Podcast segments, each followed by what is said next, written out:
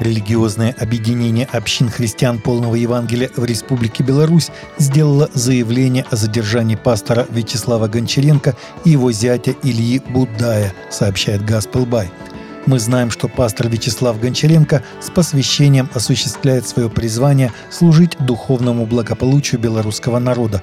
Он никогда не был равнодушен к боли, которую переживают люди. Его проповедь никогда не содержала призывов, представляющих угрозу для национальной безопасности нашей страны. Как добросовестный священнослужитель, он называл вещи своими именами, призывая людей, согрешающих и приступающих Божий закон к покаянию, наставляя их на праведные пути. Просим всех неравнодушных христиан и людей доброй воли молиться за пастора Вячеслава и поддерживать его. Мы внимательно следим за развитием ситуации в связи с происходящими событиями вокруг служителей нашего объединения. Не менее пяти христианских церквей подверглись нападениям, поджогам и вандализму в районах Джаранавала и Файсалабада пакистанской провинции Пенджаб из-за обвинений якобы совершенных христианами осквернениях Корана. Об этом сообщает ТАСС со ссылкой на газету The Express Tribune. Нападениям мусульман подверглись церковь армии спасения, Объединенная пресвитерианская церковь и другие храмы, которые были подожжены и разграблены – Власти под усиленной охраной эвакуировали из районов беспорядков христианских священников, верующих христиан и приняли меры к восстановлению законности и порядка. Исполняющий обязанности главного министра Пенджаба Аварлул Хак Хакар заявил, что все виновные в нападении на церкви будут арестованы и привлечены к ответственности.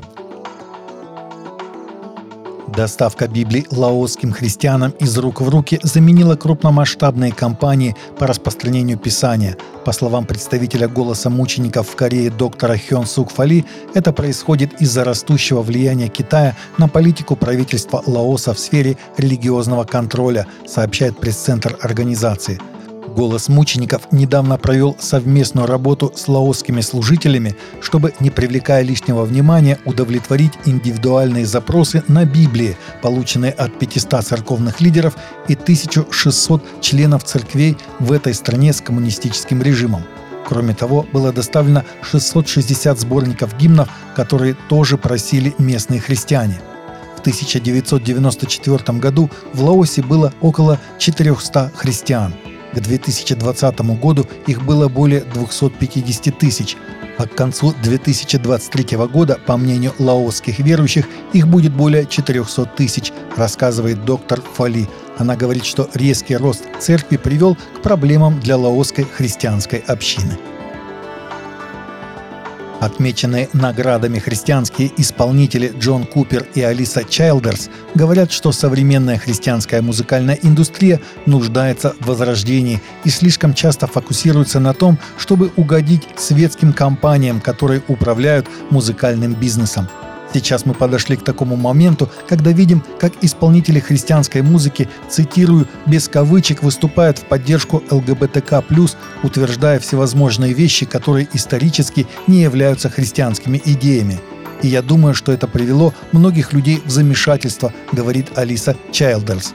Джон Купер довольно радикально в своем стиле заявил, «Сатана через мирских продюсеров каждый день надирает христианским исполнителям их задницы».